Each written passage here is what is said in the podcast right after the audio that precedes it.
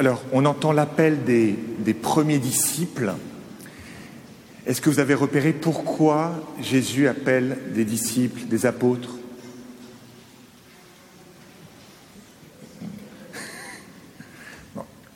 Comme on est en grand comité, je ne peux pas faire du. En fait, il les appelle parce que elles sont comme désemparées et abattues comme des brebis sans berger.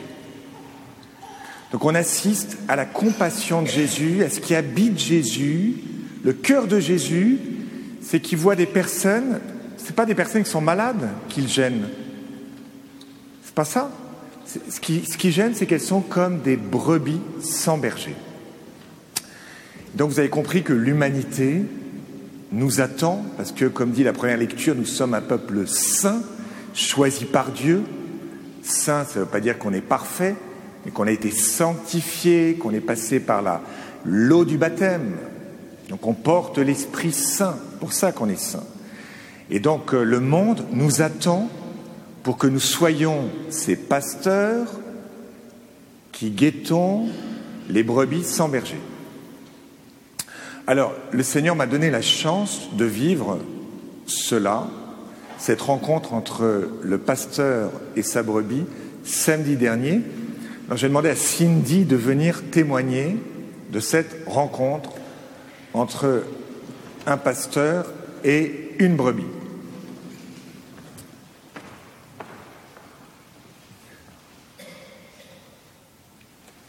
Qu'est-ce qui s'est passé samedi soir, Cindy, il y a une semaine?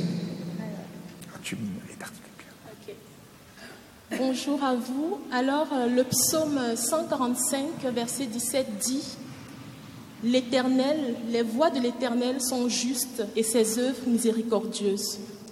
Toutes les voies de l'Éternel sont justes. C'est une de ces voies d'ailleurs qui me fait être devant vous aujourd'hui. Scientifiquement, je dirais que ma présence devant vous, c'est une somme de probabilités d'événements indépendants parce que rien n'était préparé pour que je sois là aujourd'hui la probabilité que je prenne la même rame de métro que le Père Paul un samedi soir en entrant de soirée avec des amis, la probabilité que, avec toutes les places disponibles dans la rame, je m'assis à côté de lui. Et à ça, je tiens à rappeler que j'étais en conversation téléphonique euh, avec ma maman qui me sommait d'assister à la messe du dimanche matin. Comme quoi, c'est la messe du Saint-Sacrement. Il faut y aller dans la vie de l'Église. Euh, c'est très important. Et moi, j'essayais de me défendre en disant, mais maman, ça ne matche pas avec mon programme parce que demain matin, euh, j'ai cours de savate, parce que je fais de la boxe française. Alors, euh, j'essayais de me défendre, mais je pense que vous avez compris, avec les mamans, ça sert à rien de se défendre, c'est peine perdue. Du coup, euh, et là, ça ajoute une autre probabilité, celle que ma conversation téléphonique soit suffisamment audible pour que le Père Paul l'entende et me dise, ben, je te propose de venir assister à la célébration du dimanche du Saint-Sacrement à Saint-Laurent et je te promets qu'elle sera aussi dynamique et de bonne humeur que ton cours de boxe. Et juste après, il descend de la rame et je me retrouve là, je dis, ah mais qui est cet homme à la collerette blanche qui, euh, avec simplicité, authenticité et bienveillance, s'est introduit dans ma conversation téléphonique au point de me proposer d'assister à la célébration du dimanche? Du coup, je suis de ceux qui pensent que le destin, ce n'est pas une question de chance, c'est une question de choix. Alors j'ai fait le choix de venir assister à la célébration du dimanche matin à Saint-Laurent et de ne pas faire mon cours de savate. Bon, ça m'a valu un petit euh, grandement de la part de mon prof, mais bon, ça va, c'est pas bien grave. Et du coup, toutes les promesses étaient là. La célébration de la messe dimanche passé, elle était dynamique. J'ai été bien accueillie, car la preuve en est-il que j'ai mangé avec tous les autres paroissiens à la salle juste derrière, un repas bien, bien calé, parce que j'ai bien mangé. C'était très chaleureux. Et aussi, j'ai eu l'opportunité euh, de participer ou d'être introduit dans l'équipe euh, en charge de coordonner, euh, de, coordonner la procession du Saint-Sacrement. Alors, que de chance. Bref, tout ça pour dire que j'ai été accueillie dans une véritable famille, forte de belles valeurs. comme l'inclusion, la solidarité, l'amour et la diversité. Je ne me suis pas sentie, je me suis sentie en famille. Du coup, je, je suis de ceux aussi qui pensent que les voies du Seigneur sont insondables et impénétrables. Au travers de ce choix que j'ai fait dimanche matin de venir assister à la messe et de ne pas faire mon cours de boxe, je pense que c'était mon destin de faire partie de cette belle communauté. Alors, euh, je tiens à vous dire merci d'avoir pris le temps de m'écouter.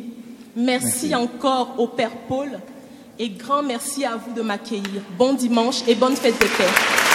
Amen. Merci, Cindy.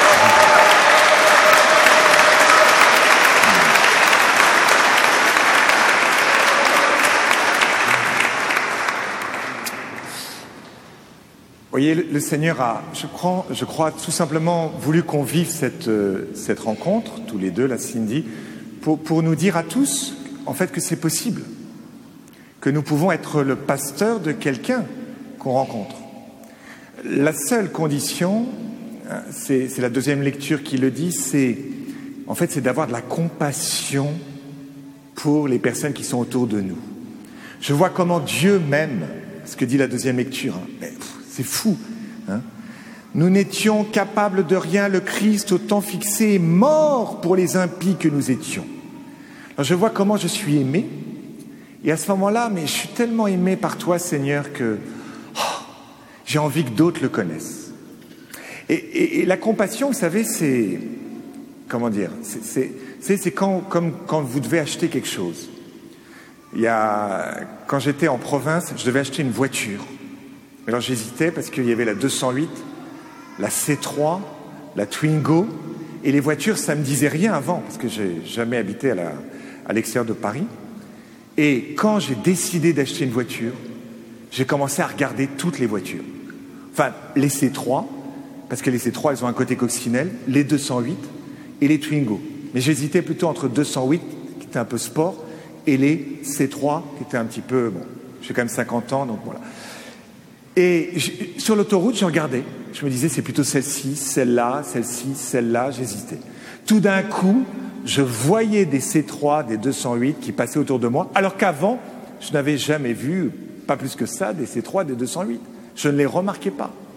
Quand vous voulez acheter un nouveau téléphone, un ordinateur, un nouveau vélo, vous regardez tout d'un coup ben, ce que les autres ont comme vélo et vous dites, mais est-ce qu'il me faut un guidon plat, large, etc quand on est pris de compassion, c'est ça, voyez. Que vous allez commencer à regarder autour de vous les brebis abattues. Tout d'un coup, vous allez ouvrir. Mais Seigneur, montre-moi des personnes sans berger. Vous vous asseyez dans le train, à droite, à gauche, vous mettez en mode veille. Tout d'un coup, vous sortez du mode avion et vous rentrez en mode présence avec les autres et il y a un radar qui se met en place. Donc c'est ça qu'il faut demander, voyez. Parce que le monde nous attend. Hein. Si on s'enferme le dimanche matin, là, c'est pour recharger les piles afin que, en fait, on soit sensible à la présence des brebis sans berger. On va demander ça. On va demander aussi, vous voyez, aux trois enfants, là, ils vont être baptisés. Une éducation réussie, c'est quoi? C'est pas une éducation où les enfants nous aiment quand, on est, quand ils sont adultes mais c'est une éducation où les enfants aiment le monde.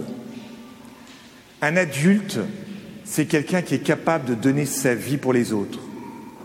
Le grand cadeau que faisaient au siècle dernier certains jeunes, c'est qu'ils partaient en Chine et les parents savaient qu'ils ne leur reverraient plus leurs enfants parce qu'ils allaient être missionnaires et mourir là-bas.